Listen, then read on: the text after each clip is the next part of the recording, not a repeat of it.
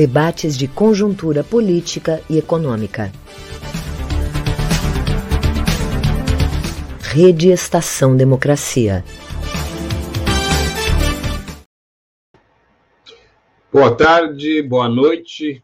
Agora é primavera, quase é, verão, e ainda é boa tarde, né? Em boa parte, eu acho que em todo o Brasil. É, como é de praxe, às sextas-feiras, final da tarde, começo da noite, a Rede Estação Democracia, pelo seu núcleo de conjuntura política do Comitê em Defesa da Democracia e do Estado Democrático e de Direito, realiza os seus debates de conjuntura. Hoje, o debate de conjuntura é de conjuntura política, e como não podia deixar de ser, nós vamos tratar da diplomação do presidente e do vice-presidente eleitos, Luiz Inácio Lula da Silva e Geraldo Alckmin, e dos atos terroristas que pipocaram, que ocorreram em Brasília e que estão também acontecendo, né, é, bom, e também das, das ações é, defin, determinadas pelo presidente do TSE é, e integrante do, do, do, Supremo Tribunal Federal é, de busca e apreensão e prisão né, de é, manifestantes bolsonaristas, terroristas bolsonaristas, né, com apreensão de arsenal de armas. Então. Nesse momento, eu acabei de receber um vídeo de uma amiga lá do Espírito Santo, dizendo que a terceira ponte, que é uma ponte que liga, muito bonita, que liga é, Vitória ao continente, Vitória Vila Velha, está né, é, interditada porque tem ali um sujeito solitário com, no vídeo mostra isso, com um galão de gasolina, é, o trânsito todo parado e ele, ele ameaçando colocar fogo ali é, na ponte, obviamente nos carros que tentarem atravessar. É, isso, na minha avaliação pessoal, é um dos riscos que nós estamos correndo. Dizer, esses, essa, essas manifestações é? terroristas não são de Brasília, não são um fato isolado. Eu acho que tem um dedo aí, se não uma mão inteira, um braço, um corpo inteiro, é? de setores aí de inteligência é, das Forças Armadas. Há, há uma denúncia é? de que o general Heleno está por trás disso, via é, Gabinete de, é, de, de Relações de Segurança Institucional da Presidência da República. É, então, e, e por outro lado, me parece que é claro para mim que Bolsonaro não tem não tem é, estatura para é, liderar uma oposição ao, ao governo Lula Alckmin. O que pode ocorrer com isso né, é que essas essa turba, é? Esse, esses indivíduos aí que foram é, saíram dos esgotos, né? Os fascistas eles começam a agir de maneira descoordenada e, e promovendo ações é, é, que podem causar grandes grandes consequências. Bom, é, eu agradeço né, a parceria de mais de 20 é, emissoras, rádios, TVs e é, blogs, é, plataformas que estão conosco e transmitem o nosso programa para o Rio Grande do Sul todo e, e para o Brasil e para o mundo, né? já que a internet atinge, é, está disponível a todos. Né? É, peço que vocês curtam a nossa página no Facebook e no YouTube, isso ajuda a gente furar os bloqueios das, é, dos algoritmos. E acessem também o nosso site é, red.org.br, porque, inclusive, os convidados que estão aqui são é, autores assíduos de artigos né, no site. No site você encontra tanto análises, artigos de fundo, com análise da realidade, da conjuntura, quanto é, notícias rápidas dos fatos do dia, assim que eles estão ocorrendo. Então, conosco hoje, o Rudolfo Lago, que é jornalista, nosso parceiro, especializado em análise política, com passagem em importantes veículos da imprensa brasileira. Tem quatro prêmios de jornalismo e é editor hoje do site Congresso em Foco e sócio do, uh, da empresa de comunicação, imagem e credibilidade. Rodolfo, seja bem-vindo mais uma vez. É muito bom a gente estar contigo aqui, poder contar com as tuas análises. É, o Rodolfo, obviamente, está entrando de Brasília, vai trazer notícias quentes e informações quentes de lá.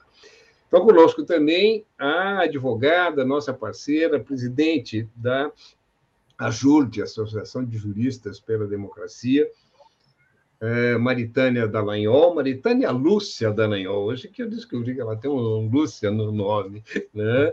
É, grande amiga nossa, grande parceira, e é advogada, além dos títulos que eu já dei, especializada em direito público e, e eleitoral. É, então, conosco também o, o Eduardo Pazinato, que é advogado, professor, doutor em ciência, ciência, em políticas públicas, desculpe, especialista em segurança pública e funcionário do Escritório das Nações Unidas sobre drogas e crime. Um, eu vou falar em, a sigla em, em português, vou abrasileirar ou aportuguesá-la, é o UNODOC. Tá? É, é isso mesmo, Eduardo? UNODOC? Ou ONUDOC, e, e me passaram errado aqui. Não, não, professora. O, é a, sigla, a sigla acaba sendo enunciada de diversas maneiras. Pode ser um é.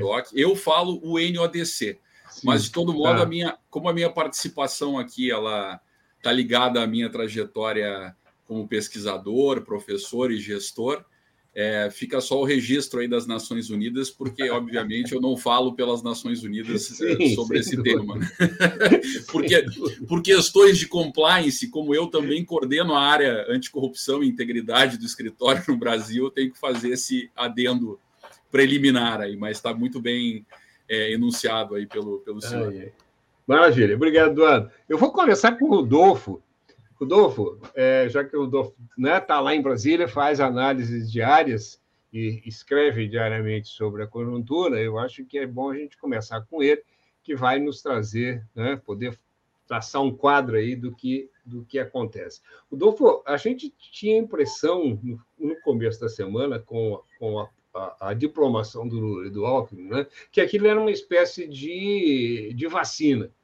Né? Quer dizer, o que a gente viu é que que é 10 horas antes, de, né, bem se transcorreram 10 horas e aconteceram lá os atos todos em Brasília.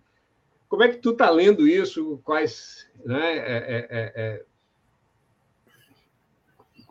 é, né, no que, que se firma isso e quais as consequências e, e, e, e o que, que você está antevendo aí, né, o que, que a gente uhum. vai ter pela frente? Olha, Benedito, meu, nossos amigos aí que estão nos assistindo, nossos companheiros, é, assim, tudo, tudo leva a crer, tudo mostra que a gente não vai ter é, tempos fáceis, né? Nós ainda vamos viver aí algumas situações é, muito complexas, né? É, é, o, o, o, presidente Lula venceu as eleições em, em outubro, né? É, é, enfim, venceu de forma incontestável, não há, não há, não há o que contestar, somente. É, enfim, só quem não, não tem, só quem é muito ingênuo ou muito desonesto pode querer contestar, né?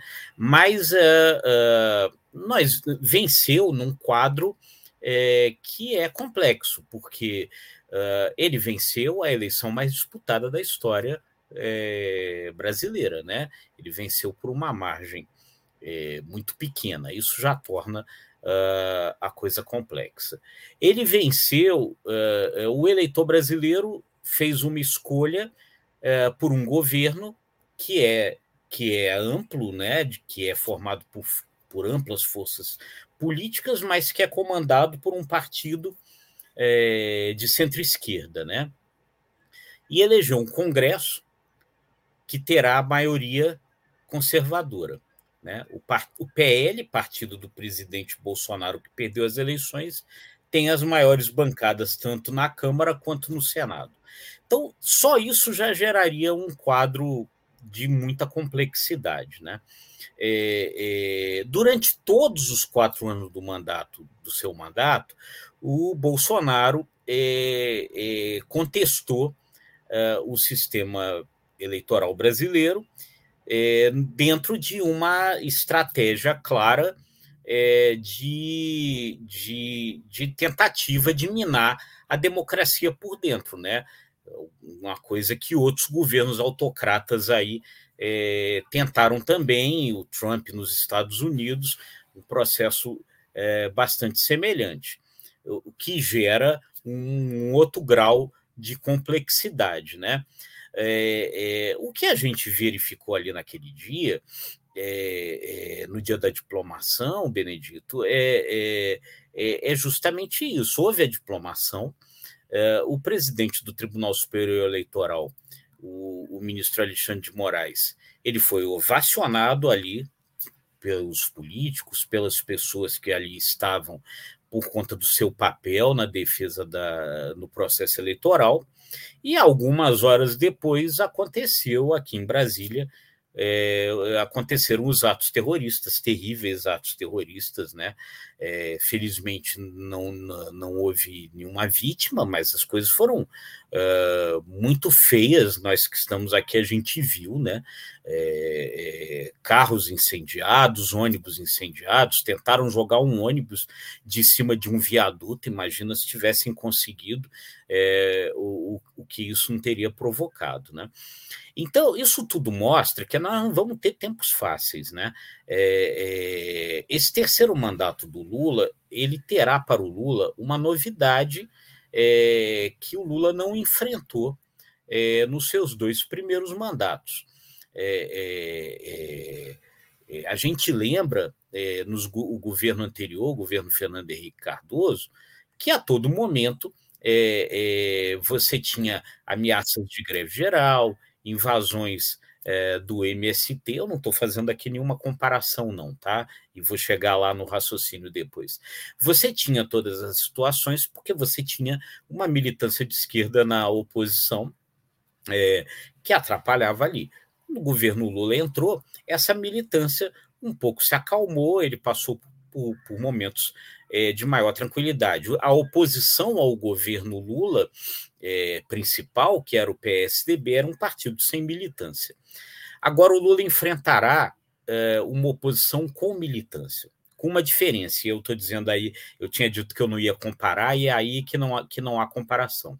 É, é, essa militância de agora é uma militância violenta, é uma militância terrorista, é uma militância, é, é, ela é uma militância milésima potência da militância de esquerda. Agora, uma militância que não pode ser desprezada, porque existem várias novidades nesse processo, né? É, que não havia no, no, no, anteriormente.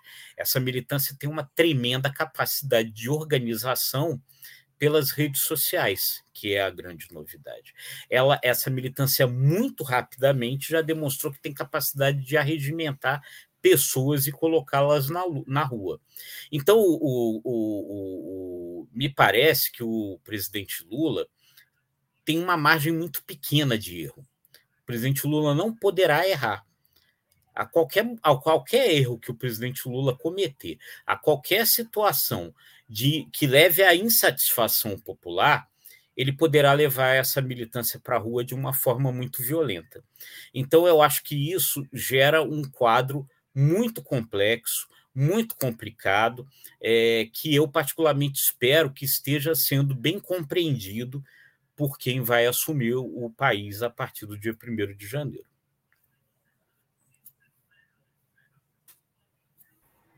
Obrigado, Rodolfo. Eu vou passar para a Maritânia, que pode nos trazer também aqui uma avaliação também é, da atuação né, do, do, do TSE, né, com, com o, o, seu presidente. Né? É, o Rodolfo lembrou aqui que ele foi né, o, o, é, ovacionado ali, eu acho que justamente, né, mas há também críticas né, à, à sua atuação e à atuação do, é, do judiciário, né, é, aqueles que se opõem a ele, diz que, que eles estão extrapolando as suas funções. Né? Eu acho que a gente. Bom, e agora também tem ali, está sendo é, votado né, no, no plenário, se volta segunda-feira no, no STF, a, a votação sobre o, o orçamento secreto. Né? É, então, Maritana, queria que você desse aí um, uma palhinha para a gente como é que você está vendo esse cenário todo. Seja bem-vinda, então, a palavra é tua. Boa tarde, Benedito, colegas aqui, o Rodolfo, o doutor Eduardo, né? aos que nos ouvem. Uh, e realmente, Benedito, o cenário é ele é preocupante mesmo, né? Preocupante. Não vejo uh, nada muito tranquilo nem até a posse do Lula e menos ainda depois. Mas com o diferencial que após dia primeiro, uma vez tomado posse, nós teremos instrumentos, né? O, o, nós teremos um governo que agora a gente está num vácuo, num vazio uh, de poder que ficou muito claro na noite de segunda-feira, né? quando ah, é seríssimo o que aconteceu segunda-feira. Eu, eu, eh, não, a gente não pode tratar o, os fatos uh, da segunda-feira, 12 de, de dezembro, 12 de 12 de 2022, como manifestação, como atos. Uh, não, nós tivemos atos de terror isto que o Rodolfo diz, olha, se eles conseguem derrubar aquele, aquele ônibus, né, nós teríamos uma tragédia imensa. E, e não, não tem limite este, este terrorista bolsonarista, né? Ele não tem uh, uma causa justa uh, do ponto de vista da legalidade, ele é, portanto, um criminoso, porque o que ele objetiva uh, e o que ele questiona é o próprio sistema né, democrático, ele questiona o resultado das urnas, ele afronta contra a, a ordem estabelecida, então ele é um, um, ele não tem uma causa uh, constitucional que lhe dê qualquer amparo nesta, nesta situação. No entanto, ele age com bastante tranquilidade, cometendo atos uh, terríveis, né, com, uma, com, com uma complacência da, das autoridades que deveriam agir no sentido de, uh, primeiro, uh, antes mesmo do acontecido, né, preventivamente, ou seja, demonstrando que a Polícia do Distrito Federal uh, não estava sequer preparada ou, ou antevendo a possibilidade de que estes acampamentos, estas pessoas que estão ali em frente ao quartel ou lá em frente ao Alvorada agora, pudessem sair né, numa ação uh, numa, numa ação violenta como a que se viu. Do ponto de vista da justiça, como é que, como é que eu que eu vejo, assim, observando, lendo, né, vocês e, e, e as análises que fazem, e aqui olhando do ponto de vista né, do olhar do, do judiciário. A, a Procuradoria-Geral da República ela é completamente omissa nesse sentido. Não, ela não é omissa. A omissão seria apenas não fazer algo, mas é mais do que isso. A Procuradoria-Geral da, da, República, pelo Aras, se ele, se, ele, se, ele age como advogado do Bolsonaro. Então, uh, um dos, digamos assim, quem deveria peticionar quem deveria buscar a ação do, do, do judiciário, levando os pleitos, né, levando ao judiciário a, a, a busca da criminalização, da, da... ele está parado. Ele, ele estava, agora tem algumas ações. Então, ele engessou um, um órgão que é fundamental dentro do nosso sistema. É, o, o sistema ele precisa né, deste ator, e, e isto é impressionante, porque desde o, o dia seguinte ao pós-eleição, quando começaram a bloquear estradas, etc., eu acompanhei diretamente aqui no Rio Grande do Sul e nós tínhamos informação desde muito cedo, naquele dia, no pós-eleição, ainda comemorando a vitória do Lula, mas nós tínhamos a, informação de quais locais seriam é, isso até às 10 horas da manhã. Todos sabiam já que às 5 horas da tarde teria bloqueio na BR-116, que teria. Nós tínhamos os nomes né, das pessoas, eles falavam abertamente nos seus grupos a respeito. Isto foi levado ao conhecimento das autoridades, tanto do Ministério Público Federal quanto da Polícia Federal e, e, e da Polícia do Estado. E, no entanto, os bloqueios ocorreram tranquilamente não, não houve nenhuma ação no sentido de que isso fosse impedido.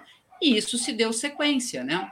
Então, eu digo tudo isso para defender os atos do ministro Alexandre de Moraes é, e dizer que, numa circunstância em que tu tem ações criminosas, né, tipificadas, elas uh, são violentas, e não há uma ação por outros órgãos, a ação do ministro uh, na defesa né, da, do sistema eleitoral, no sistema da urna eletrônica, do sistema democrático, ele se tornou mesmo o, um, fundamental.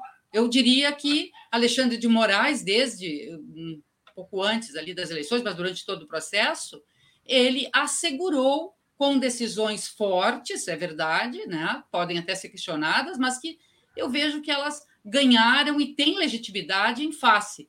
Uma deste, de, de, deste desta omissão, vamos dizer, acho que não é omissão do Aras, né? é uma ação em favor de, de outro, e, de, e, portanto, ah, deixando mesmo a, a, a, inação de outros órgãos, a ausência de governo, fez com que se concentrasse uh, no TSE e no STF a esse, esse movimento.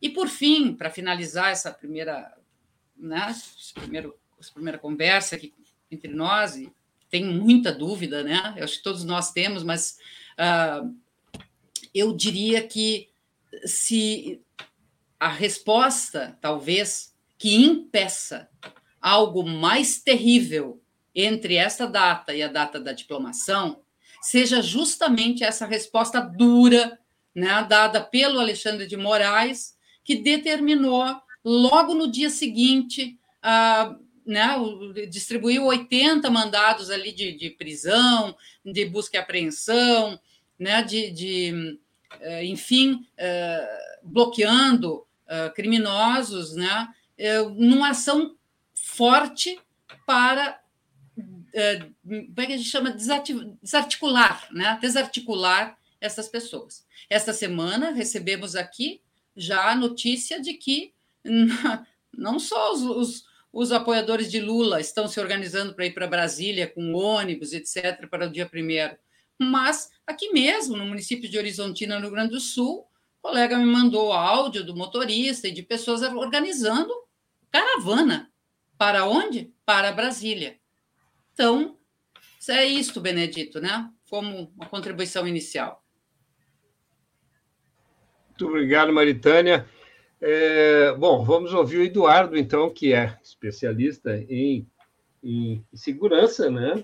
É, e, Eduardo, tanto, tanto o Rodolfo né, quanto a Maritânia falaram aí da, é, das manifestações em Brasília, da omissão, né, que, de certa forma, a gente não sabe né, se é omissão mesmo, mas, de qualquer maneira, naquela denúncia feita pelo, pelo é, agente ali, né, da Polícia Federal, que, que né, é, ele, ele eu estou me lembrando aqui de uma coisa que ele, que ele destaca, ele diz a, a ação ali, ela foi uma ação articulada, porque foi em vários pontos de Brasília, não foi uma coisa concentrada, uma explosão né, de, de coisa. Ele disse os caras tinham, tinham gasolina, os caras tinham pneus, né? Tudo isso tem que ser transportado, tá? Tem uma ação, uma logística nisso tudo, né?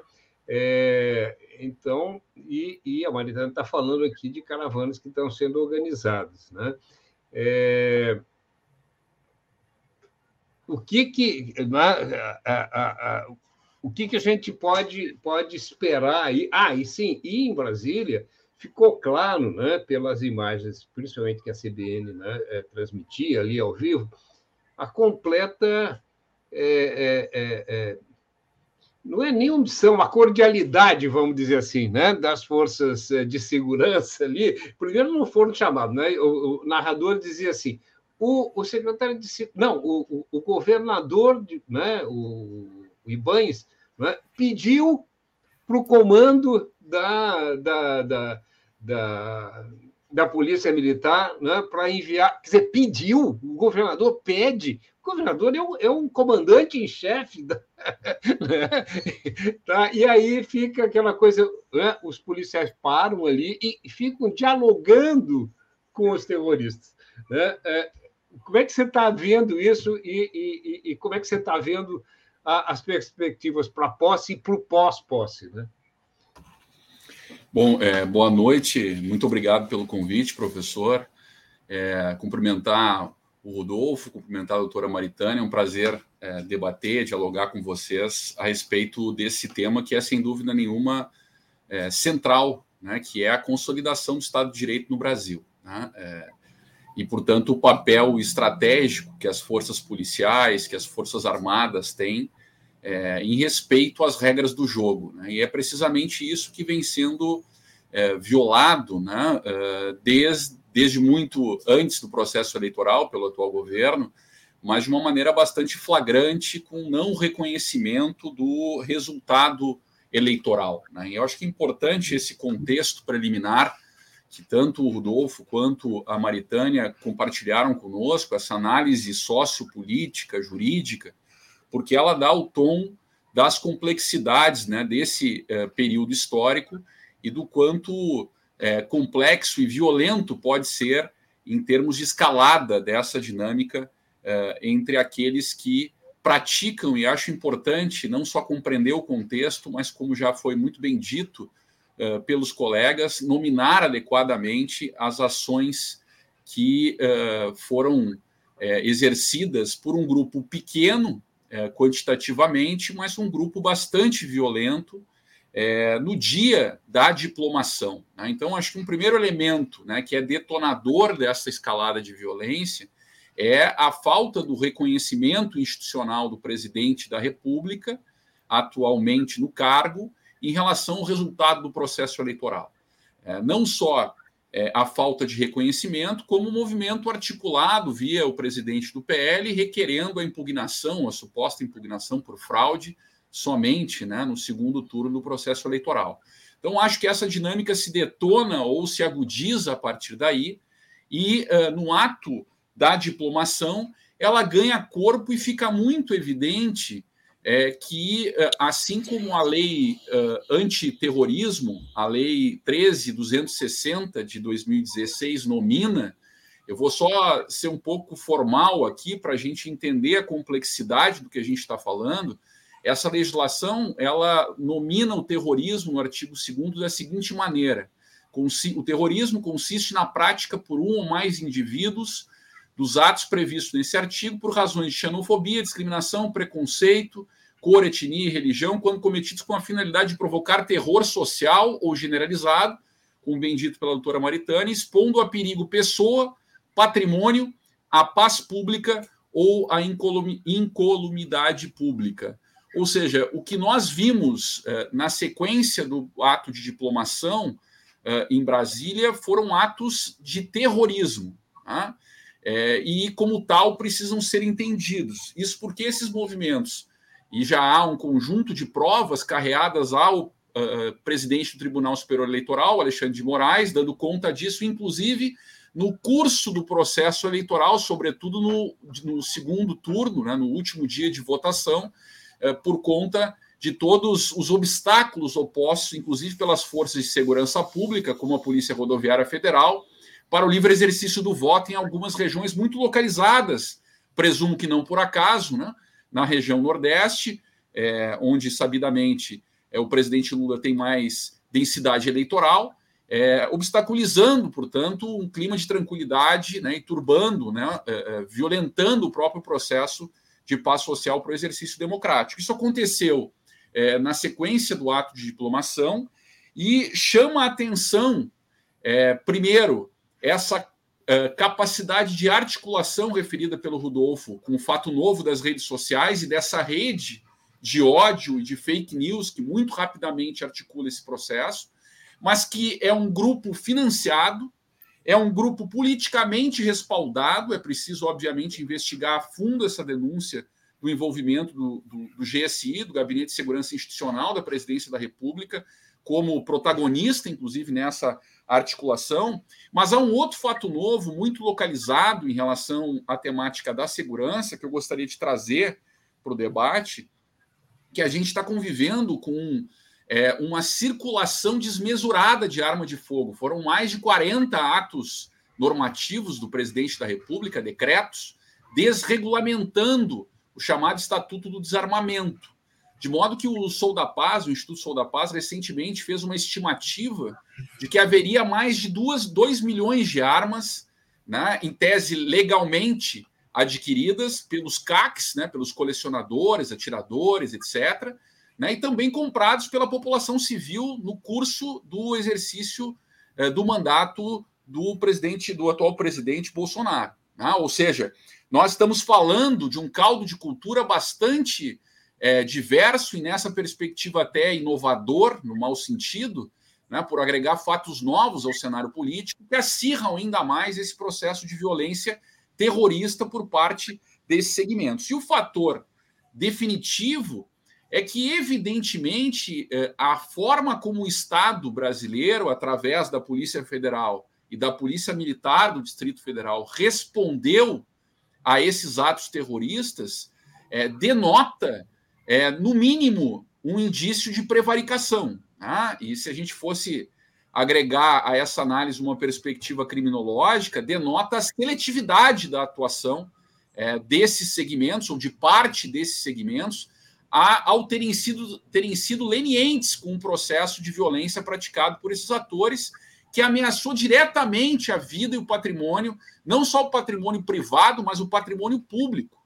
É, de modo que a falta de comando e controle, tanto da direção-geral da Polícia Federal, quanto do atual ministro da Justiça e Segurança, que é um policial federal ligado, obviamente, à família Bolsonaro, é, quanto a falta de, de um imperativo, né, que é o básico e o, e o legal, né, o que está previsto na institucionalidade democrática, do governador ao determinar uma atuação é, firme e, obviamente, regular, rigorosa, porque outra conduta não poderia se esperar desses profissionais que não fazer cessar a violência e, obviamente, controlar o processo de difusão, de capilaridade dessa violência, através, neste caso, é, da contenção desses indivíduos, da apreensão de armamentos. E veja se a gente puder colocar para finalizar, professor, essa fala inicial, é, algumas imagens do armamento que foi apreendido nessa operação realizada ontem, como bem lembrou a doutora Maritânia, é, sob determinação é, do uh, ministro Alexandre de Moraes, é, a Polícia Federal apreendeu um arsenal em diversos desses endereços onde cumpriu os mais de 80 mandados de busca e apreensão. Então, a esse caldo de cultura de polarização se agregam agora atitudes terroristas e a falta de comando e controle das forças é, policiais, né? Polícia Federal e PM, o que pode eventualmente vir a ser replicado. Eu não acredito, porque, por outro lado, o ministro da Justiça e Segurança Pública, o Flávio Dino, tem sido bastante contundente e tem sido bastante é, exercido com bastante vigor a sua legitimidade como, como, como futuro ministro, né? E ajudando nesse processo de mediação republicana, né? e saberá tomar, eh, até porque já anunciou um delegado geral da Polícia Federal, que é nosso conterrâneo, doutor Andrei Passos, com muita experiência nessa área, saberá certamente se cercar né, das medidas de planejamento necessárias para coibir quaisquer atitudes nessa toada no ato da posse, né, onde se espera, obviamente, o clímax né, do, do, do, do processo eleitoral e, obviamente, uma potencial é, agressão né, que vem num contínuo, né, ela não cessou, ela continua. Né? Falávamos, inclusive, que neste momento há algumas localidades do Brasil que, de forma isolada ou articulada, é isso que precisa ser melhor é, compreendido, né, é, e isso está hoje nos quartéis de diferentes partes do Brasil, né, com reclamo pela, é, pela violação do Estado de Direito, portanto, pela violação das regras do jogo, né, e, por, e portanto, há é, necessariamente é, implicar numa resposta do Estado das forças de segurança e do próprio Poder Judiciário, Ministério Público apurando esse processo, o que nós não vimos. Né?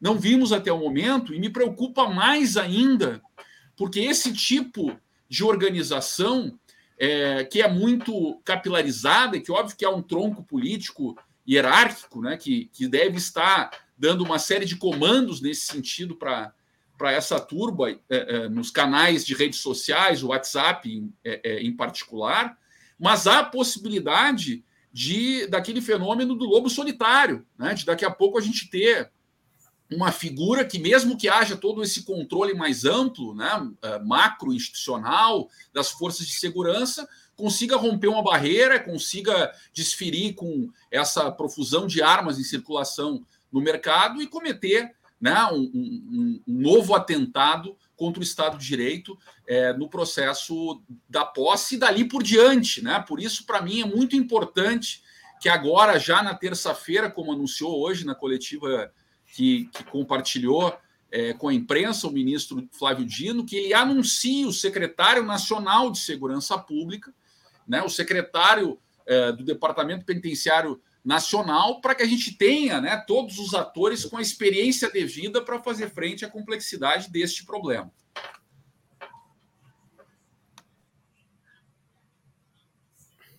Obrigado, eh, Eduardo. É, eu vou pedir para o Bárbaro, se possível, que ele coloque de volta. Eu, eu, eu falei para ele agora, bota, bota o, o, o Pazinato no destaque, mas eu queria, é, Bárbaro, se puder voltar ali a, a, a foto das aí, tá? Eu não sou especialista, aliás, não entendo nada de arma, tá? Mas eu estou vendo aqui que tem eh, duas aqui que me parecem, no canto direito aqui, mais superior, que são, me parece que submetralhadoras. Tá? Submetralhadoras. É isso? E nós temos é aqui pelo menos um, dois, não sei se são rifles, isso, um, dois, três, quatro com, com, com mira telescópica. É isso? Sim. Sim. cinco. São cinco uh, é, armas longas, possivelmente algumas delas uh, com, com calibre é, bastante alto, né? duas submetralhadoras e aquelas armas curtas ali, é, me parece Sim. que uma delas é um 357, né, que é aquela cromada ali, que é uma arma com que, cujo projetil tem o poder de transfixar, né, de atravessar as, corpos de, de, pessoas, né? E as pistolas ali, possivelmente, nós temos uh, 9 milímetros também, que é um armamento é, utilizado pelas Forças Armadas. Né? Então, é, vejam que esse foi parte do arsenal apreendido nos vários atores que foram objeto da, do cumprimento desse mandado de busca e apreensão. Né? E, e, esse é um componente né, que, que é eh, potencialmente novo nesse cenário, que acirra ainda mais as potencialidades de violência. Né? A, a, né, a apreensão, né, a segurança do presidente e do e do vice né, no dia da posse. Né? Maritânia falou aqui da, da de caravanas que estariam, de bolsonaristas que estariam se dirigindo para lá. Né? Eu estou vendo aqui, nós estávamos com poucos comentários hoje, e agora entrou aqui um, dois, três, quatro, cinco, seis comentários de um bolsonarista que está indignado conosco, dizendo que tem que fechar o canal e meter a borracha nesses arruaceiros. Os arruaceiros somos nós. Então, eu agradeço a, a sua. A, a, a sua veemência, cantor Ailton Macia, obviamente que esse nome é falso, né? É, mas é bom que você esteja nos acompanhando, porque é uma evidência de que a gente está incomodando. Né? Mas vamos lá. Rodolfo, é, como é que você está vendo aí? É, é, aprofunda essa coisa aí para nós. Bom, bom, Benedito. É, bom, em primeiro lugar, aí em resposta ao nosso amigo, né? Eu acho que a gente precisa agir, não digo meter a borracha contra quem de fato, né, pratica terrorismo, comete violência nas ruas, né? Nenhum de nós aqui queima carro, nenhum de nós aqui queima ônibus. Eu, particularmente, não tenho nenhuma arma em casa, né? Que dirá submetralhadoras, fuzis de longo alcance com mira telescópica. Então, eu acho que não somos nós os arruaceiros, né? Com todo respeito aí ao nosso, ao nosso amigo. Né? Não somos nós, os arruaceiros. Né?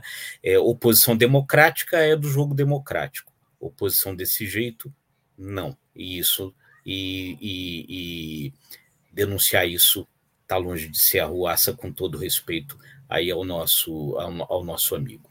Naquele dia ali, no dia da, da diplomação que terminou aí com esse triste episódio em Brasília, eh, Benedito, acho que houve ali uma situação que chamou muito a atenção e que eu acho que vai muito na linha das coisas que a gente está falando aqui a respeito de como as coisas parecem de fato ser é, ter sido premeditadas, né? É, é, ao final daquele dia houve uma entrevista coletiva lá no Centro de Convenções do Banco do Brasil, onde a equipe de transição trabalha, do futuro ministro da Justiça, Flávio Dino, ao lado do futuro diretor da Polícia Federal, futuro diretor-geral da Polícia Federal, doutor Andrei, com o secretário de Segurança do Distrito Federal. É, e isso chamou muito atenção, primeiro porque é, o futuro ministro da Justiça, nesse momento, ainda é futuro ministro da Justiça. É, ele é um senador eleito pelo estado do Maranhão, e somente isso. Né? É, o futuro diretor da Polícia Federal é somente futuro diretor da Polícia Federal. Um delegado, nesse momento, ele é mais um delegado da Polícia Federal. Né? Então, nem o ministro da, nem o futuro ministro da Justiça, nem o futuro diretor da Polícia Federal tem ainda autoridades de ministro da Justiça e de diretor da Polícia Federal. No entanto, foram eles que conduziram a entrevista, conduziram a, as ações e a eles é, o que chama mais atenção, o secretário de Segurança do Distrito Federal prestou a, a, a, aparentemente a devida é, é, a, a, deferência como ministro, como ministro reverência fosse. como ministro, perfeito, reverência era a palavra que estava me faltando. A devida reverência como ministro e como diretor da Polícia Federal, o, o que me chamou muita atenção. Enquanto isso, o ministro da Justiça atual, Anderson Torres jantava num restaurante de Brasília e jantando ele continuou. É, ele não tomou nenhuma atitude. É, é, o, o, o que ficou parecendo que realmente ali era uma intenção de deixar as coisas é, acontecerem, né? É, o que é, sem dúvida nenhuma, muito grave.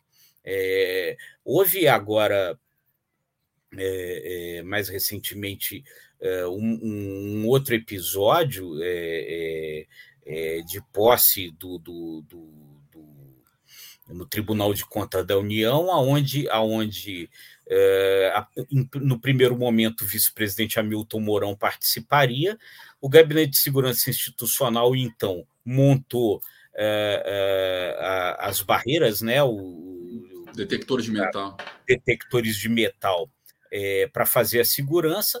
Quando soube que o Hamilton Mourão não ia, tirou, entendeu? Sendo que aquilo estava cheio de autoridade. Então, são situações realmente que preocupam, são situações que preocupam muito, né? Quer dizer, no momento da posse, você ainda vai estar tá tendo uma transição entre o velho e o novo governo, né? É, eu, eu tenho um pouco de preocupação de como é que essas coisas aí é, é, estarão, estarão é, azeitadas ali nesse momento para garantir a devida segurança das pessoas, né? É, é, espera-se um número enorme de pessoas aqui. Virão caravanas imensas, estão se organizando, como a doutora Maritânia falou, virão caravanas de oposição também. O acampamento lá na frente do quartel-general do Exército, ele continua lá. É, e, inclusive, é, nós do Congresso em Foco mandamos um repórter, infiltramos um repórter lá é, há algum, alguns dias e ele nos relatou, ele já tinha ido uma vez e voltou, que o acampamento cresceu, tem mais gente lá é, ao longo desse tempo. É, alguém financia isso, né? Porque as pessoas já estão há mais de um mês ali na frente. Elas não trabalham, elas não fazem nada. Como é que elas ficam lá, entendeu? É, recebem comida, alimentos, não precisam nem gastar é, é, com alimentos. Então, há um financiamento disso tudo, e isso tudo é, sem dúvida nenhuma, uma coisa que preocupa, né?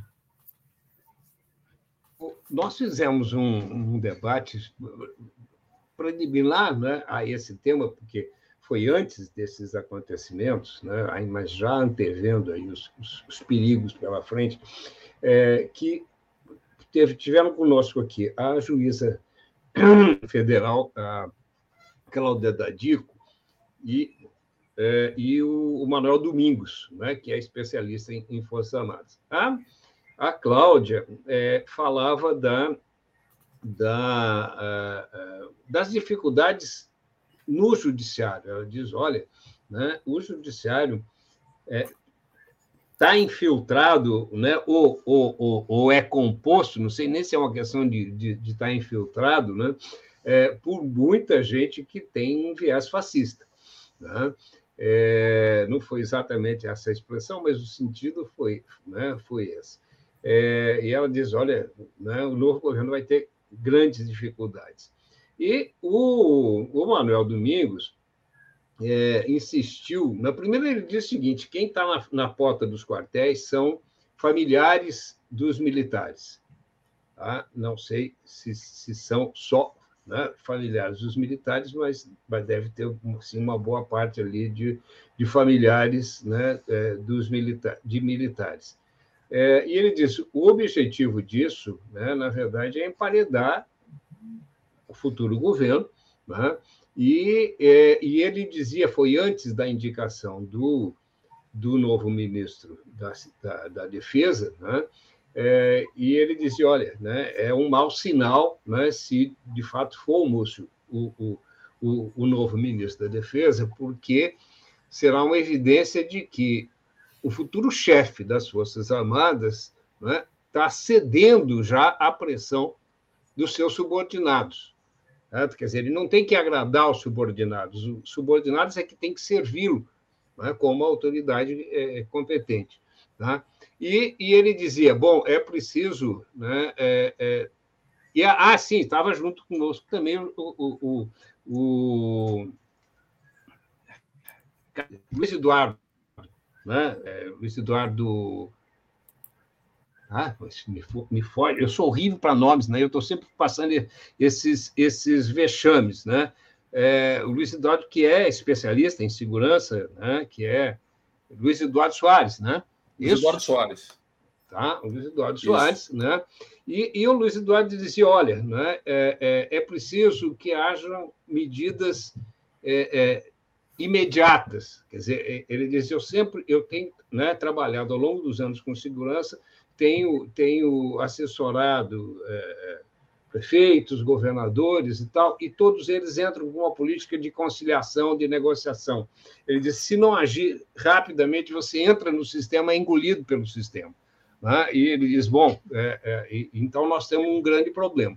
E aí eu provoquei o Manuel, eu disse: Manuel, né, no caso da, da é, da Colômbia, né, o presidente eleito, é o primeiro presidente de esquerda na história da Colômbia, né, foi eleito e, e destituiu todo o alto comando. Né? Aqui nós tivemos já um, um, um, ato de insubordinação dos atuais comandantes das forças, né, que tão, é, estavam ameaçando entregar os seus cargos antes, o que deixaria um vácuo de comando. Né? É, e eu disse, mas é possível? Tem força política para fazer uma coisa dessa aqui? E aí o Manuel disse: olha, é, a situação, né, é, é, e, o, e o Zé, as Forças Armadas brasileiras são muito diferentes das colombianas, não dá para traçar paralelo. E ele dizia: eu acho que a questão não é, não é destituir, não é afrontar. Militar precisa ter atribuição. Tá? Eles, eles, eles, têm que ter, tem que ser de, é, é missões para eles. Tá? Quer dizer, se eles não têm ocupação, eles arrumam. Né? E como eles têm uma, uma tradição de conspiração, eles vão conspirar. Né? É, então, eu queria, queria ouvir a, a, reflexão de vocês a respeito dessas, né, desse punhado de questões aí que eu, que eu levanto. Né? Eu acho que isso não, não é muito. Eu não sou jornalista, por isso eu faço essas barbaridades. Né? Eu acho que uma.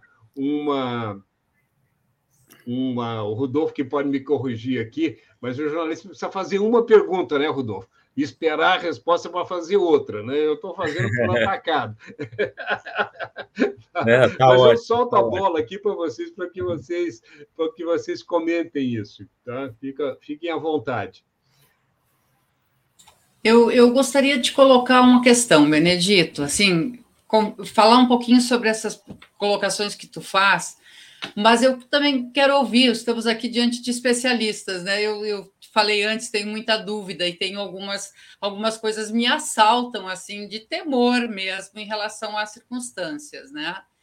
Uh, eu, eu penso, tá? Como eu expressei antes, que eh, o, pro, o futuro governo, se não fizer de imediato a identificação, a, a, a identificação, né? A, a apuração e punição de um, integrantes das Forças Armadas, de servidores, né, de pessoas que integram o, o serviço público e que participaram, promoveram ou de alguma forma foram lenientes, tinham uma obrigação e prevaricaram nas suas funções, nós correremos um sério risco durante todo o período. Né? Eu vejo isso como uma coisa muito grave e, e, e, então esse é uma questão assim que, que, concordando com o Eduardo, mas eu, eu penso que é isso, sabe? É uma coisa é, é positivo. E o Flávio Dino não teve dúvida, né? Na primeira fala dele, já na segunda-feira à noite, ele disse isso: olha, é, escolham agora o que vocês vão fazer, porque nós vamos estar ali dia primeiro, nós vamos tomar posse e vocês receberão a punição. Né? Então, esse é um caminho. Mas eu perguntaria, e quero conversar um pouco sobre isso, em relação a esse movimento ainda bolsonarista. A gente tem um país bastante dividido, nós andamos por aí, nós vemos ainda, né? O, a bandeira segue no carro, embora tenha diminuído, ah, os, os uh, acampamentos ao longo da, das rodovias, em alguns locais, assim, uh, são poucos os que estão lá, mas eles mantêm os acampamentos, né? São mais de um mês que os acampamentos seguem. Então, uh, diminuiu. Eu penso até que os atos de segunda-feira eles tiveram um revés. A impressão que eu tive que sim, o, que eu, o, ali foi articulado, orquestrado, um jogo, um teste. Uh, bom, vamos incendiar uh, essa situação sem ninguém preso, sem nenhuma ação mais forte da polícia, poderia ter desencadeado, né? A gente sabe que isso acontece, poderia ter desencadeado uma série de outros atos Brasil afora. Olha, é agora, é esta hora, este é o momento. Então, assim como estão incendiando lá em Brasília, vamos fazer isso em Porto Alegre, em São Paulo, no Rio de Janeiro, né? O que se viu? Se viu uma ação no Pará, né? Que foi imediatamente, assim, após esses fatos, uma tentativa lá de bloqueio de novo. E depois disso, um, se, não se viu outras. Então, parece que esse viés aí de, de é, incendiário não faz parte do nosso da nossa cultura, né? Não, não nos atiramos. Tem, eu, a gente discute muito aqui em casa essas coisas e, e meu companheiro diz: não, nesse ponto nós somos covardes, tanto à direita quanto à esquerda. Nas horas centrais, nas horas de decisão, a gente prefere acomodar as coisas, né? Talvez, talvez isso a gente tenha. Mas eu tenho uma preocupação com essas ações individuais, a loucura, que eu não sei se loucura, mas enfim, nós não estamos lidando com racionalidade.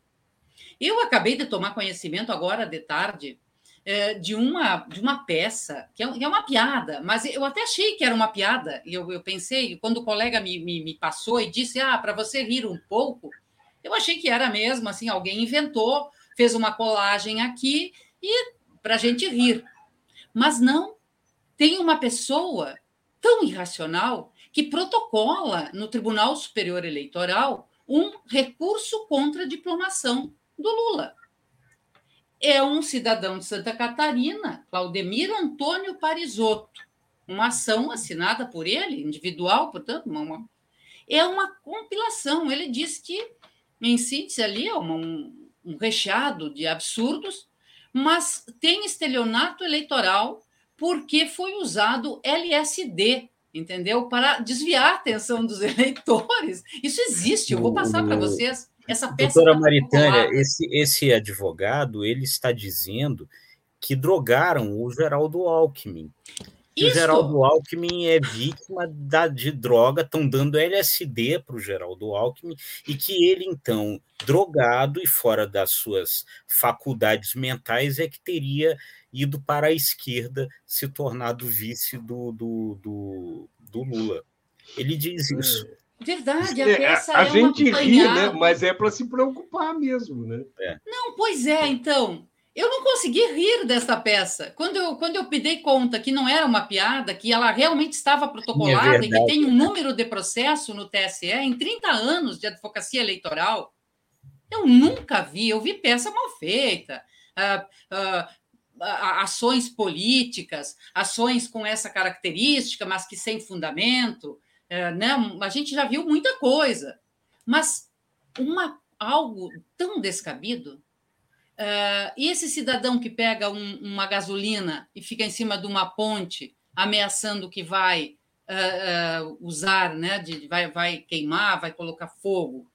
E, e, essas pessoas que estão dizendo que usurparam a liberdade que precisam dar a vida pelo Brasil uh, estão sendo estimuladas a permanecer nesta bolha, nesta fantasia, né?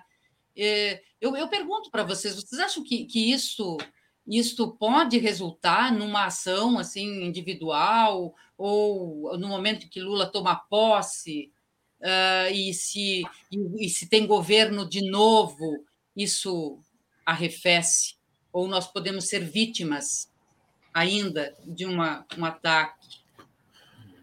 Eu acho uma ótima pergunta. É, eu, eu compartilho contigo as dúvidas, mas vou tentar ensaiar um pouco é, alguns cenários. Né?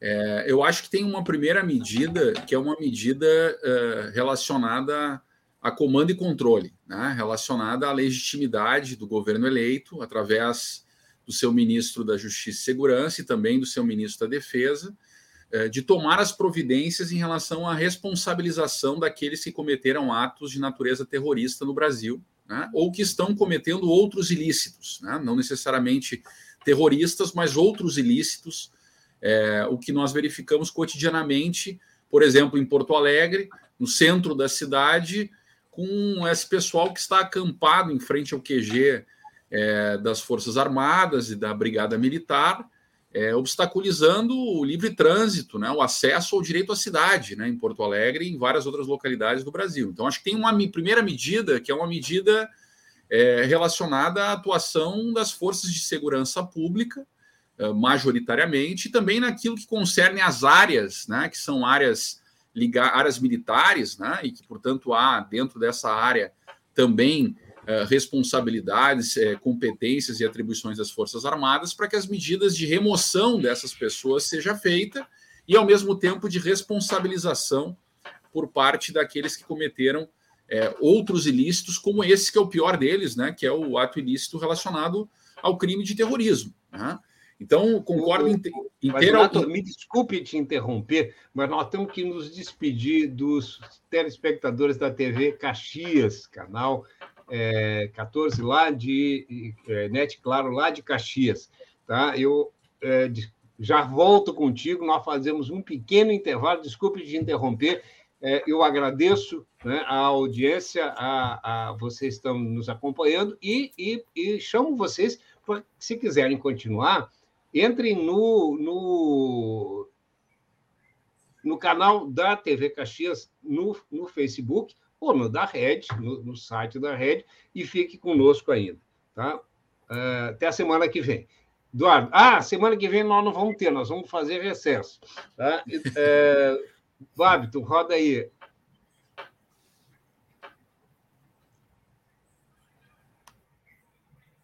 Um país sem serviço público, sem concurso público, dependendo de nomeações políticas. Já imaginou? É o que pode acontecer com a aprovação da reforma administrativa. A Durga Sindical, em defesa dos professores e da educação pública e de qualidade.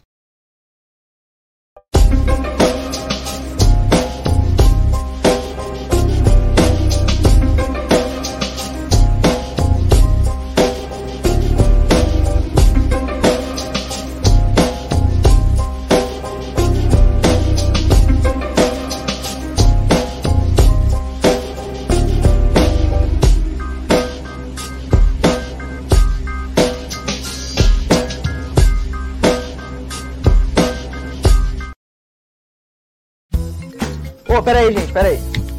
Oi, filho. Preciso abrir uma conta. Estão falando de uma cooperativa de crédito. Sim. Que não é banco, mas tem tudo o que eu preciso. Sim, é sim. Se eu precisar de crédito, é prático e seguro. Sim. Você vai me ajudar, né? Sim, vó, é simples. A Cressol tem tudo isso. Lá, ganhar é para todos. E se eu resolver cooperar? Hum? É simples, vó. Vem, Vem junto. Cressol.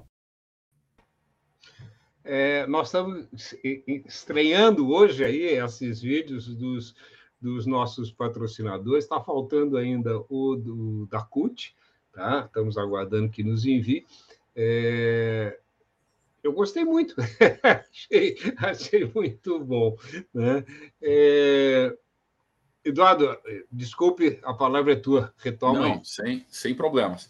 Então, assim, dialogando com, com essa inquietação, né, que é também nossa, né, é proposta pela Maritânia, no sentido de que o que nós podemos esperar e, e, e quais respostas são possíveis. Eu acho que tem uma primeira resposta que vai ficar materializada, até por isso que tu falaste antes, né, o próprio ministro já anunciou que aquilo que eventualmente não foi tomado de medida é, de responsabilização, de apuração, de fortalecimento até do trabalho de inteligência da Polícia Federal e das demais polícias de modo uh, federativo, né, pactuadamente com os estados, né, isso vai ser feito a partir da posse no dia primeiro. Né? Então, acho que tem uma primeira medida que é a capacidade de resposta efetiva, é comando e controle. Nesse sentido, é o exercício regular da lei, né, a institucionalidade funcionando, é a atuação das forças de segurança do Estado de Direito.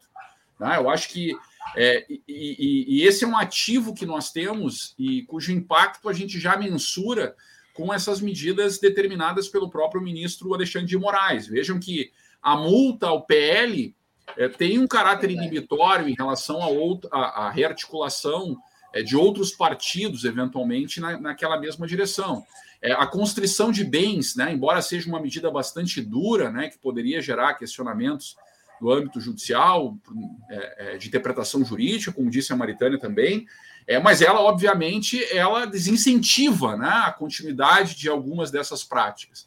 E, e isso ganhando uma escala, né, um senso de efetividade, eficiência maior, a partir da posse do presidente Lula com o ministro Flávio Dino, é, de modo articulado com, com o Múcio, e, e, aí é o modus operandi, né, o método né, de, de, de articulação e, e, também na busca de consenso do próprio presidente Lula, né, eu acho que isso arrefece. Né?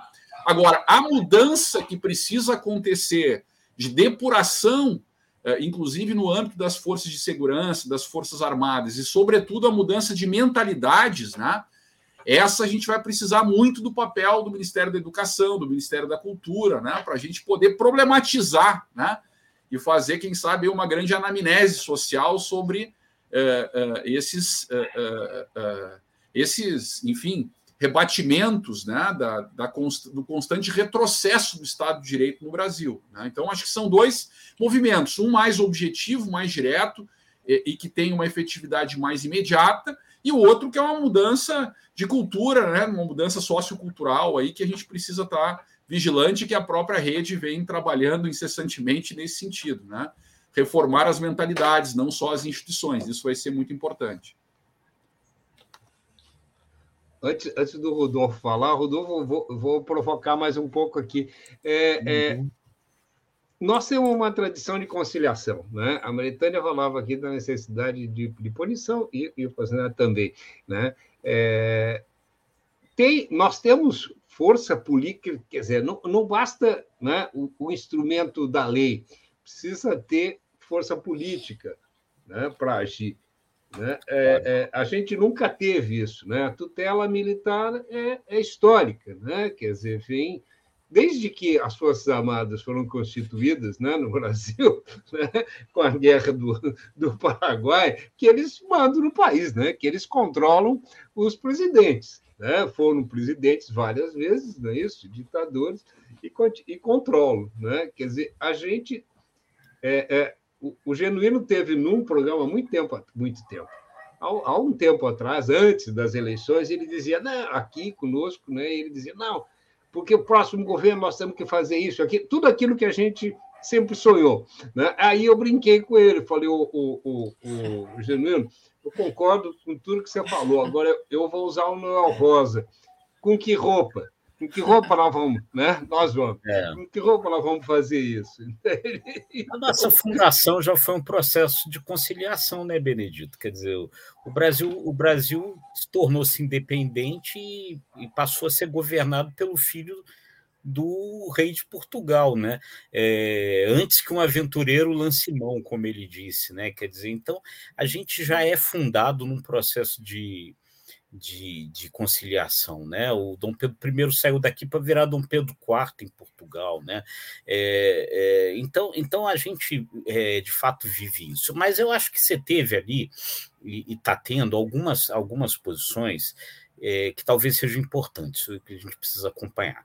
Voltando àquela questão lá do, do daquele dia, é, que chamou atenção, mas que, por outro lado, mostrou ali uh, uma forte capacidade de ação do Flávio Dino no sentido de tomar as rédeas da, da situação. Acho que isso é importante e acho que ele realmente ali deu a sinalização de que ele não pretende ali é, é, passar pano nessa situação, né? É, assim como o Alexandre de Moraes, o ministro Alexandre de Moraes, principalmente, tornou-se aí, inegavelmente, um protagonista dentro do judiciário nessa situação, também não pretende. Claro que ele, é, é, ele, ele enfim, a eleição passada, ele perde algum dos poderes ali que ele tem ali como presidente do Tribunal Superior Eleitoral, nesse processo, mas ele segue sendo o, o, o, responsável pelo inquérito dos atos antidemocráticos. Eu acho que por aí ele vai seguir é, é, com coisas importantes. Então, eu acho que isso é que garante aí, talvez, algumas consequências. Do ponto de vista político, eu acho que você tem algumas limitações provocadas é, pelo cenário, né? Que a gente também ali no começo já estava falando, quer dizer, cenário, infelizmente, de escolha do eleitor brasileiro que resolveu fazer as coisas assim, né? Ele elegeu um presidente que teve uma vantagem de somente um pouco mais de 1% sobre o derrotado. Ele é uma situação que levou a uma divisão do país, né? Com essa militância terrorista violenta do outro lado. Um presidente que vai ter que conviver com um Congresso que tem uma conformação oposta à, conformação do governo. Um governo que vai ter que se ampliar além da esquerda com as outras forças que garantiram essa eleição. É todo um processo muito complexo que limita é, a, a algumas das possibilidades é, que, o, que o governo tem de tomar à frente, à frente disso. Né? E uma outra coisa ali que, que, que me preocupa é, nessa história toda, e, eu deixo aqui como reflexão, enfim, não é algo que eu tenha é, uma posição firmada, é mais uma dúvida mesmo, é que eu acho que todas essas coisas realmente têm que ser muito bem pesadas antes de fazer, para você não transformar é, um culpado que tem que ser punido em Marte. Né? É, é, é, a gente precisa lembrar que o Hitler escreveu Minha Luta na cadeia. Né? É, então, então, eu acho que você tem todos esses processos que precisam é, ser levados em conta. Agora, eu acho que, agora, como notícia boa, vamos dizer assim, o que está me chamando um pouco a atenção é que não está clara ainda a disposição, pode ser que venha aí no futuro, é, de que o Bolsonaro esteja realmente disposto a, ser, a liderar esse processo. Uhum. Né? Essa, essa, essa quietude, esse mutismo é, é, é do Bolsonaro é, é, parece dar a sensação de que ele. E isso tá, inclusive preocupa parte ali, preocupa o Valdemar Costa Neto, preocupa o PL, preocupa quem apostou nisso. É, é, é, é, que, é que ele não parece é, muito disposto a querer liderar isso. O que não significa que essas pessoas todas vão voltar para dentro dos esgotos onde estavam antes, né? É, então você tem toda uma, uma situação aí que ainda está muito incerta. Não sei se o Bolsonaro lidera essa situação, mas outro, outras pessoas podem liderar, né? A, a, a direita surgiu no país, ela não vai voltar é, para onde ela, ela, ela estava antes, né? É, então, então eu, eu não sei ainda, sinceramente, como, como isso como isso evolui. E tenho realmente essa, essa dúvida, e é uma dúvida, não tenho certeza, de como você fazer a ponderação entre a punição é, é, é, que seja justa e a punição que pode, de repente, criar mártires. Né? É, não sei se alguém quer ainda se manifestar nessa, nessa temática. Senão, eu queria trazer aqui uma outra coisa. O, o, o, Rodolfo fala né, da disputa acirrada, a gente já fez referência a isso aqui, mas eh, eu acho que tem uma outra leitura possível também, né? Quer dizer, eu acho que a gente teve uma eleição que foi. Bom, primeiro, você tem um vice, um, um, um presidente da República disputando né, a reeleição. Quer dizer, é o primeiro que não se reelege. Né? Há, há estudos, eu, eu tenho citado aqui diversas vezes o Adrian que tem um livro né, que foi editado há uns dois anos no Brasil, traduzido, que já é mais antigo, mas foi traduzido aqui, que chama Para que servem as eleições? Né? E aí, ele, num determinado trecho ali, ele pega, ele, ele cita uma pesquisa que foi feita é, em, em, mil e tantas é, é, disputas né, eleitorais no mundo, durante mais de 100 anos. Tal, e e ele constata assim que 70, acho que não sei exatamente os números de cabeça aqui, mas acho que são 79% é, que o incumbente se reelegeu. Tá? Quer dizer, então, né, a gente tem aqui um, um, uma, uma, um, um, um, resultado que, que foge né, a, a, ao padrão. Né? E, e eu acho que, além disso, né, quer dizer, é, a disputa foi muito acirrada porque bom, é, foi usado talvez como nunca na nossa história o poder né, do, do, do detentor do cargo. Né? Uhum. Aqui só, só de bolsa de, de, de auxílio emergencial, não é isso? Foi Auxílio Brasil, isso? Foram 21 bilhões, não é isso? Que foram, que foram carregados de agosto para frente. Né? Então, estou dizendo tudo isso pelo seguinte: será que boa parte desse eleitor bolsonarista, né, que votou no Bolsonaro no segundo turno, porque ele cresceu muito né, a votação no segundo turno. Né? Quer dizer, é um eleitor. Ele teve mais votos, ele teve mais votos, Benedito, apesar de ter perdido a eleição, e é importante, você tem razão ao, ao dizer isso, né? É, dificilmente um, um presidente não se reelege, mas por outro lado, ele teve mais votos no segundo turno agora do que ele teve em 2018. Sim, é. é. Né? Então, tem realmente uma preocupação muito grande. Mas será que, é, é que esses é, é, eleitores são eleitores mesmo de direitas, dispostos a. a porque tem o lobo solitário, né? que, que, que, o, que o presidente já se referiu, né?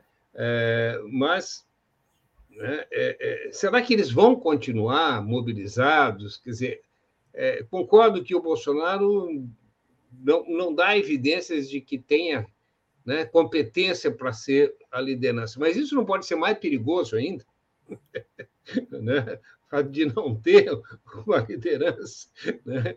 É, as pessoas ficam interpretando o silêncio dele da forma como elas querem. Ele está querendo dizer isso, e isso realmente pode ser muito perigoso. Eu, eu gostaria de, de comentar esse, essa questão sob a seguinte ótica. É, de fato, o Bolsonaro usou muito uh, da, de, um, de, de, projetos sociais. Né? O projeto social no ano da eleição ele já foi uh, proibido, né? não se pode ter novos projetos no ano da eleição, justamente porque nós temos um eleitorado que tende a ver isto como um, uma benesse, um, um gesto bondoso do gestor. Infelizmente, nós uh, não superamos essa relação muito clientelista né, entre o, o, o gestor e, e, o eleitor, uma parcela do eleitorado. Né? E o, por que, que nós, por que, que os deputados estão tão agarrados nessas emendas orçamentárias, que é uma excrescência do nosso, do nosso, da nossa, nosso sistema, né? Uh, o, o Congresso ter emendas parlamentares para dispor para suas bases eleitorais é uma coisa muito discrepante dentro do, da, da, da tripartição dos poderes, né? Então, não é o nosso assunto de hoje, mas eu sempre. O orçamento secreto está sendo julgado no STF, e isso é uma uhum. questão importante. Eu acho que politicamente até é possível que se tenha algo, etc., mas não da forma como está. Mas o que, que eu quero dizer com isso? É que uh, essas emendas, assim como os, esses programas que são feitos no momento eleitoral, ele tem um impacto muito grande para o eleitor. Então, sim, Bolsonaro usou e isso certamente fez diferença no segundo turno das eleições, porque no primeiro turno ele não, o eleitor ainda não tinha sentido isto, né? Ele não tinha recebido ou estava recebendo, não tinha percebido. Então, parcela do eleitorado, me parece que sim. Mas não dá para ignorar, Benedito e, e, e Rodolfo, Eduardo, uma situação que é verificável nas nossas, nossos, entre os nossos conhecidos, nas nossas famílias né?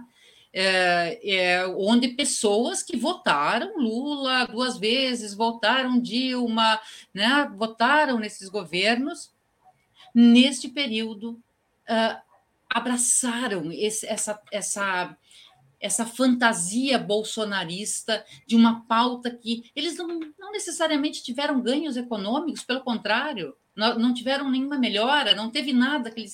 Mas há uma, uma ficção em torno de uh, Deus, pátria, né, família, liberdade. Se tu pergunta sobre de que liberdade se fala, né, não, não é possível responder, mas aderiram e votaram, né, e, e não é muito racional. Então, eu acho que essa parcela é uma parcela significativa. Ela está quieta, pode arrefecer, mas eu penso que um, um, dependerá muito assim do governo, né, do que fará esse governo, de como uhum. nós vamos uh, atuar nisso. E teremos resistência. Uh, falamos em, em acabar com as escolas cívico-militares, né? Olha, a comunidade está. Tem locais aqui, Cachoeirinha, tem isso, né? Onde as professoras contam, os pais estão adorando aquela, aquela uh, escola que é, na verdade, um uma doutrinação né, sobre as crianças que perdem a capacidade de pensar. Então, nós teremos resistência. Qualquer questionamento e crítica é ideologia de gênero, é doutrinação política. Esse embate nós teremos na sociedade. E parte disso também tem a ver com a primeira coisa que a gente falava lá no iníciozinho, as fake news. E a forma diferenciada que a população tem hoje de se informar ou desinformar. Né? Então, é, essas bolhas, elas existem. Bolsonaro tem muita gente na sua rede. Ele se comunica, e mesmo em silêncio, mesmo em silêncio na sua rede, ele consegue fazer com que essa rede se mantenha ativa, interpretando o silêncio dele, a palavra, o gesto. Ele ficou 40 dias em silêncio e falou no, no, no, né, no Ora, a travessia no deserto de Jesus foi 40 dias. Acho que eu me lembro disso lá da, do meu, da minha catequese, né? Mas, então, assim, é tudo muito simbólico. Esse uhum. simbolismo é uma linguagem que permeia essa, esse, esse público e ele não tem a ver com a, com a economia, nem com, com um possível ganho, né? É. Esse, para mim, é o maior desafio. É. é. É, esse advogado que entra com uma ação, que protocola um recurso no TSE, dizendo que ah. se, se, se, tentou ludibriar os eleitores com o uso de LSD, porque é uma droga que não é, é que não é ilegal, que, que foge, portanto, da legalidade e por isso foi utilizada para isso. É, é vamos lá, né? A gente tem muito o que fazer. Eu estou bem disposta a atuar no próximo governo. É. O, o, o, o, Eduardo falou de, da necessidade de mudar as mentes, né? Quer dizer, dos, dos é, é, do pessoal ligado à segurança, né? E, e às forças armadas, né? É, mas eu, enquanto você falava, Maritônia, eu fiquei, me lembrei de duas coisas aqui, né? Uma é a frase do Maquiavel no Príncipe, né, que ele, no determinada passagem lá, ele diz que as pessoas morrem por suas ideias. Né? Elas, elas são muito mais mobilizadas né, por aquilo que acreditam e dispostas a entregar a vida do que por outras, por outras questões. Né? E a outra associada a essa, eu acho que não, não é por acaso que a, essa direita, essa nova direita radical, odeia tanto o Gramsci, né? Porque eu acho que eles leram muito bem o Gramsci né? e entenderam o Gramsci. Né? É, é, a necessidade de você, você criar uma cultura, né? É, é, é, é óbvio, a do Gramsci era uma cultura de solidariedade e tal, tal, né? mas, mas você precisa, precisa né? É, você tem que ganhar as mentes, né? você tem que ganhar a, a, a, fazer com que as pessoas pensem. Né? né? Eu estou tendo dificuldade aqui para dizer, porque não, não é uma questão de lavagem cerebral, pelo contrário, né? quer dizer, é uma questão. É, é, por isso eles, eles pegaram Gramsci né, e aplicaram de uma maneira distorcida. Né? Por isso que eles combatem tanto o Gramsci. Né? Agora, é, é, Eduardo, né, a gente, nós estamos chegando no final aqui, já são, vamos ter só sete minutos, não dá para a gente aprofundar as coisas, mas eu me lembrei aqui, eu não sei se o nome era esse mesmo, mas no primeiro governo Lula, eu acho que foi, inclusive, o Luiz Eduardo Soares que criou isso, não, não posso estar errado, mas era o Pronaf, era isso? Era esse o nome? Era essa, essa não, sigla? O, o Luiz Eduardo Soares, no primeiro governo Lula, criou a ideia, o conceito do SUSP, do Sistema Único de Segurança Pública. E o ah. Tarso, o Tarso Genro, quando ministro, criou o PRONASSE, Programa Nacional Pronace. de Segurança Pública com Cidadania, é. PRONASSE. E hoje o uh, ministro Flávio Dino anunciou é, uma colega uh, advogada negra com trajetória na área pública, de São Paulo, ligada ao, aos movimentos negros e à luta antirracista, como coordenadora do Pronace. Né?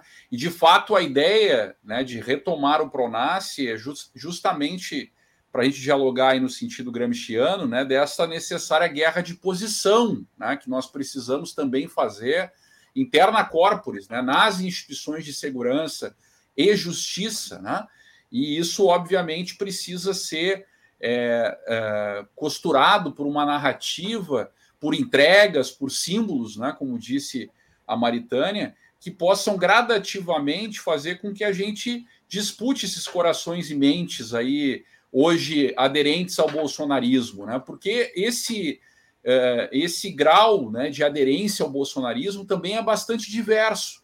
Eu mesmo tenho familiares muito próximos que são completamente ignorantes, como boa parte da classe média, ignorantes em relação às questões de natureza uh, política, né? ou até relacionada a aspectos ideológicos. Né? Isso, isso está, obviamente, incutido no entendimento, mas de modo inconsciente. Né? E essas pessoas são, não, não facilmente, mas são passíveis né, de, de nós trazermos gradativamente né, para uma compreensão né, do Estado de Direito, da democracia, é, diferentemente daquele segmento que eu quero crer, pelo que eu tenho acompanhado, de fato é residual, mas não menos expressivo e com base popular, como dizia o Rodolfo né, no, na sua fala inicial, é, que, que deve é, girar em torno de 15% a 20% né, daqueles extratos bolsonaristas, né, com capacidade de articulação, financiados, com armas né, e com belicosidade como essa demonstrada na diplomação. Né? Então, acho que a gente precisa, e eu tenho visto muito uso dessa expressão por parte do ministro Flávio Dino, separar o joio do trigo. Né? O, o que, que no Estado de Direito separa o joio do trigo? Né? A efetividade da lei, né? É, é, a capacidade de fazer valer a lei, a, lei né? a ordem jurídica democrática. Quem faz valer a lei a ordem jurídica democrática é o, são as agências, são os órgãos de segurança e justiça. Né? E por conta disso, sopesando, eu concordo inteiramente com essa ponderação do Rodolfo, né? Cuidando para que essa linha, que é tênue, não vire até pela espetacularização é, é, das redes sociais, dessa rede de ódio, né, de fake news, não vire aí a construção de um mártir. Né? Então é preciso ter esse cuidado, mas esse cuidado ele precisa ser compartilhado pelo Ministério da Cultura, Ministério da Educação, Ministério da Comunicação, enquanto o Ministério da Justiça e as Forças Armadas reasseguram né, um certo clima de normalidade democrática para que se possa gradativamente avançar nessas disputas. O que não dá para aceitar é passar pano, né, é ser leniente, como as forças de segurança foram, em atos ilícitos, mais ainda atos de natureza terrorista, que são tipificados pela legislação brasileira e devem ser corretamente nominados, porque são absolutamente graves. É como se um jogador ou um time de futebol, é, no curso de uma partida, questionasse as regras do jogo. Não, olha, a bola é, não vai entrar na outra, na, na, na outra é, é, é, goleira, tem que entrar na nossa. Não, não é essa bola, é a bola de basquete. Quer dizer, as regras do jogo precisam ser garantidas, né? Para que o, jogo, o jogo do Brasil com a Croácia só valeu até o gol do Neymar. É meio isso aí, né? Sim, é. né, Eduardo? Sim.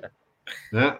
O, o, a gente, a gente é, é, pede uma, uma, uma auditoria no jogo né?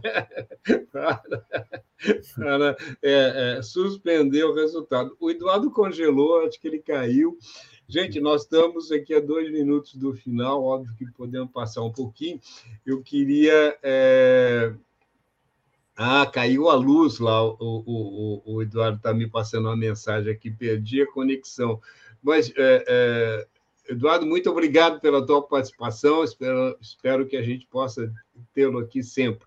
Eu vou passar para o Rodolfo para as suas considerações finais, depois para a Maritânia. Vamos terminar com uma voz feminina, quem sabe mais esperançosa. Vamos lá, Rodolfo. Pois é, então, eu acho, enfim, é, é, é, é tudo bem complexo, mas, mas enfim, é, também aqui passando uma mensagem esperançosa, né? É, nós corríamos um risco muito maior, né? Felizmente, é, a sociedade brasileira, ou pelo menos parte dessa sociedade, é, percebeu esse risco. Houve um, uma importante conjugação de forças democráticas no segundo turno da eleição, é, que eu acho que construiu ali um episódio muito bonito da história brasileira, né? É, isso é, de fato, o, uma coisa que dá esperança para a gente. Agora, a gente vai viver tempos bastante complexos, né? E espero que é, quem vai assumir o governo no dia 1 de janeiro é, tenha noção dessa complexidade, coloque é, em prática a sua enorme capacidade política, a sua enorme capacidade de negociação para conseguir desanuviar as tensões nesse país, acerte, para que a gente possa seguir nessa nossa trajetória democrática sem novos tropeços aí. Mas os tempos não vão ser é, totalmente cor-de-rosa, infelizmente não serão. Obrigado, Rodolfo. É, Maritânia, por favor, suas considerações então, finais aí. Dizer que eu estou muito feliz de estar participando aqui desse debate, Benedito, contigo e com o Rodolfo e, e, e Eduardo, né, que são pessoas que eu tenho uma admiração e acompanho né, nas suas uh, trajetórias. E, e, dizer que sim, eu estou muito. Uh, eu todo dia agradeço ao Lula por ter aceito ser esta pessoa que nos tirou desse, desse susto Bolsonaro, né? O, o cotidiano com Bolsonaro naquele cercadinho era terrível. É, ele, ele fora dali, mesmo ainda não tendo tomado posse o Lula, desanuviou, desanuviou.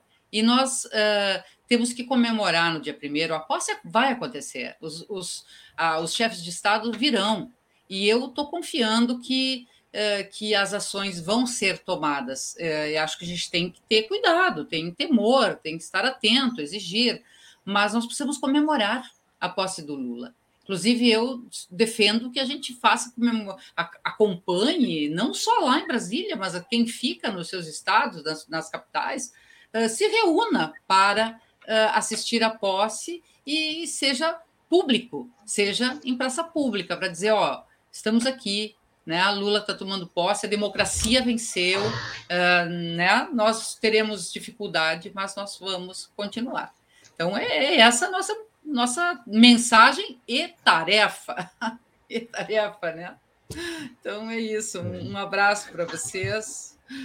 Obrigado, Maritânia. Voltou. O Eduardo voltou. Ele conseguiu. Ele tinha perdido a, a luz que ali. Bom. Vamos ver se ele aqui. Maritânia, antes de passar aqui para o Eduardo para as considerações finais, quero dizer que a admiração é recíproca, tá? Querido, obrigada.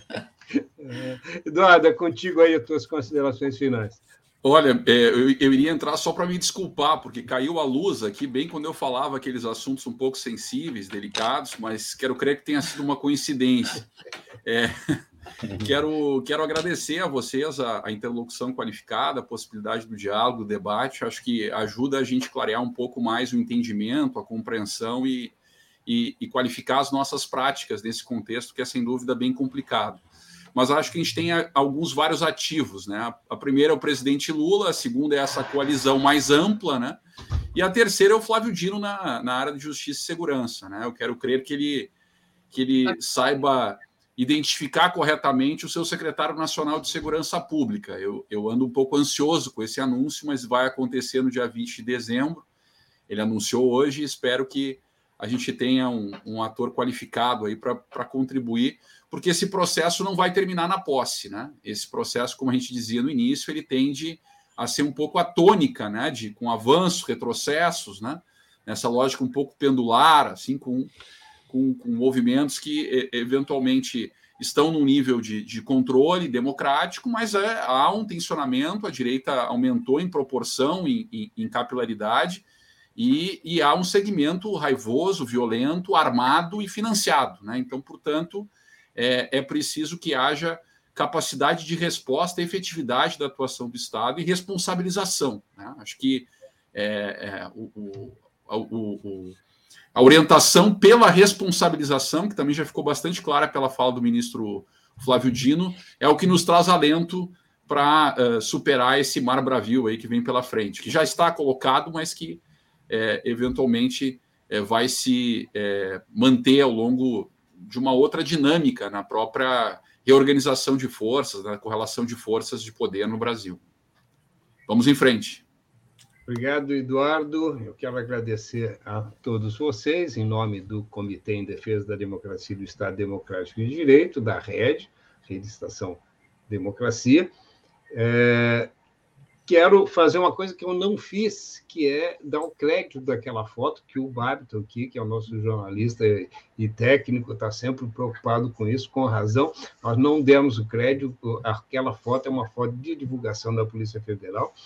É, eu fiquei aqui diversas vezes, ah, vou dar o crédito, e acabei, acabei passando o tempo todo. E quero aqui pegar o gancho da Maritânia, né? Nós vamos entrar em recesso é, durante esse final de mês aqui, começo do mês que vem, mas nós vamos interromper o recesso no dia da posse vamos transmitir a posse, tá? E vamos ter convidados aqui que vão estar fazendo comentários, avaliações, né? E, e, e perspectivas, tá? Então eu já convido a todos para é, que acompanhem conosco, né? Nós vamos fazer a transmissão oficial ali, né? Com qualidade de imagem e tudo, é, e, e com comentários e com, e com avaliações.